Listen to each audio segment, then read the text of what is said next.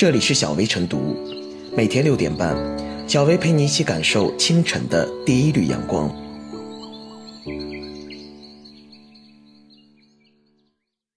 本期导言：清明前夕，一位老人的故事感动了万千网友。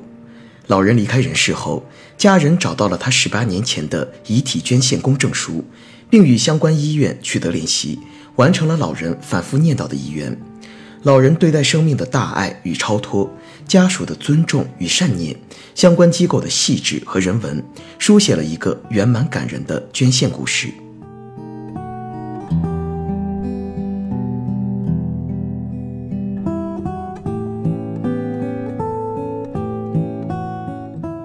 当我离开，愿爱留下。奶奶走得很突然，周六晚上睡着就去了。发现他不再打呼噜的时候，他微微有点发凉。虽然已经九十二岁高龄，但是每次身体检查结果和同龄应有的衰老程度相比，健康很多。所有人都认为他当百岁老人没有问题。经过了几分钟的错愕与惊慌，全家人马上镇定下来，给幺二零打电话。幺二零急救车很快到了家里，检查之后开出死亡证明。幺二零问下一步怎么办，想起奶奶几个月前。反复念叨着当年做过遗体捐献的公证，找出公证书，一看日期，过去整整十八年了。公证书背后的协和医学院的联系电话是否还能接通，无法确定。既然是他最后的心愿，我们尽量实现。因为是周六，拨了公证书留的节假日手机号，忐忑了不到两秒，有人应答了。沉稳浑厚的声音，客气地问了捐献公证书上的编号。告诉我们该如何办理接下来的手续。先请幺二零就近找家医院的太平间存放，家属处理完后再通知他们去医院接收遗体。按照奶奶生前的遗嘱，一切从简。真正深厚的感情无法用言语表达，同样也无法表述在她走时的当晚，协和医院的大夫接听电话那一刻我们的感激。这是圆满的句号。奶奶离开的第二天，楼下的玉兰花开了。这种留在人间的爱是伟大的、无私的、高尚的。死亡并非落幕，而是生命的延续。老人捐献遗体的故事，在很多人心中埋下了一颗种子，引发人们在表达敬意的同时，也行动起来，登记无偿捐献器官。当我离开，愿爱留下。对老人，这是一份心愿，也是一份功德。生命究竟有多长久？从书生的啼哭到心跳的停止。无论以年纪还是以分秒算，每个人都有一个确数。但是有两样东西可以让生命超越死亡：一是精神力量的传承，一是物理器官的重生。前者在价值层面让生命不息，后者在救治他人中让生命勃发。老人捐献遗体，家人完成遗愿，网友接力登记，正是在这样两个层面延长了老人生命的里程。对于这样一份大爱。我们更需要呵护与珍惜。纪录片《人世间》有这样一个案例：上海一位死者捐出遗体，北京的医院有病患急需心脏移植且配型成功，但心脏离开人体储存的时间不能超过四个小时，只能遗憾放弃。人体器官转运绿色通道如何畅行无阻？捐献器官的管理使用如何更加高效和公平？除了给予捐献者证书、表扬等。精神抚慰以外，是否给捐献遗体者更多生前优待与关怀？回答好这些问题，让捐献的遗体和器官能更好地用以发展医学、挽救生命，是对捐献者最基本的尊重，应有的告慰。一位受益者曾写道：“亲爱的捐献者，你给我的不仅是器官，更是希望。进一步完善捐献受理与使用机制，凝聚让生命在阳光下延续的共识。”才能鼓励更多人一起行动，点亮希望的火种，让爱心如潮，让生命不息。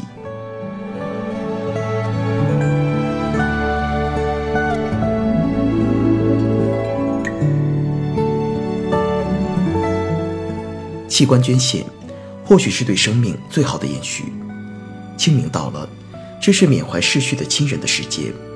死亡意味着一个生命与这个世界彻底的离别。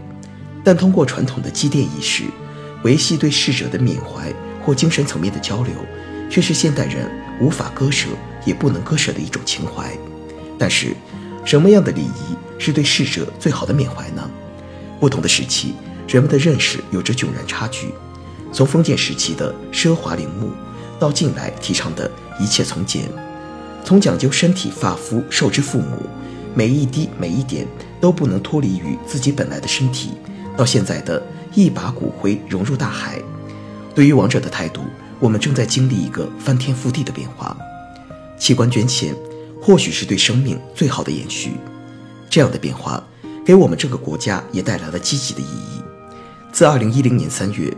我国启动公民逝世后器官捐献试点工作以来，我国公民逝世后捐献的器官累计挽救了四点六万余人生命。这意味着，在不到十年的时间里，我国已有数以万计的人口在生命弥留之际，将自己的器官遗留在了这个世界上，为他人的生命创造了机会。这无疑是他们为这个世界留下的最好的告别仪式。但是，四点六万人。相对于我们这个人口大国，却又显得那么无力。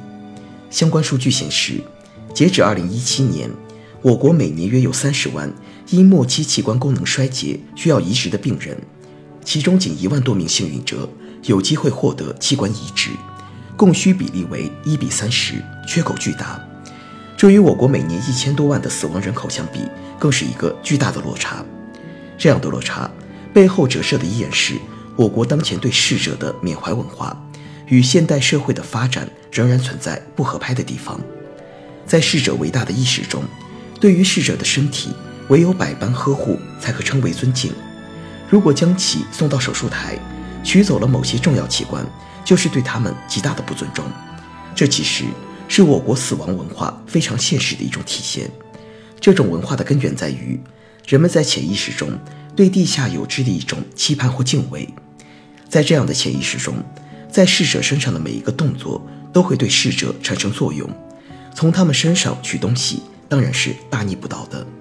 确实，站在亲情的角度，人们都希望逝者没有真正的死去，希望他们永远的活下去，这是很正常的情感。但是，站在客观角度，每个死亡的生命至少在肉体上失去了生命特征，那么整个肉体也必然会被自然规律破坏。与其守着他们的身体不让动，为何我们不换一种其他的思考方式？生命的延续，完全是脱离了生物学的理念，以一种精神的层面存在。能延续多久，取决于这个生命为这个世界带来了什么值得怀念的内容。所以，现代倡导的生命观一定要跳出肉体的观念。如果一个生命在告别这个世界的时候，能让曾经属于自己生命体的某个部分脱离自己的机体，为其他生命的延续发挥光和热，不管从哪个角度，都是自己生命的最好延续，也是自己死亡后与这个世界继续交流的最好纽带。值得欣慰的是，经过这些年的不断宣传，火化海葬被越来越多的群体接受，器官捐献工作这几年也得到了越来越多群体的认可，这是一个良好的变化。也许在未来的某个时候，每逢清明祭祀的时候。除了到墓地洒一杯酒、献一束花，还有更多的情思，寄托给一个不曾谋面的生命，因为在那个生命的组成中，有来自自己亲人的一部分。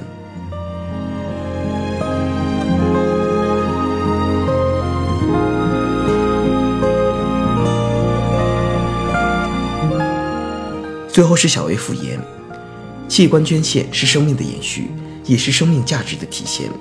让生命的礼物温暖更多人，考验着社会的文明程度，也是做好器官捐献工作的目的所在。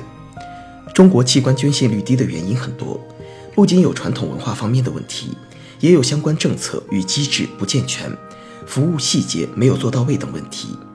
希望有更多的人加入到器官捐献者队伍中，让更多患者受益。也希望有更完善的器官捐献体系，把生命的礼物播撒人间。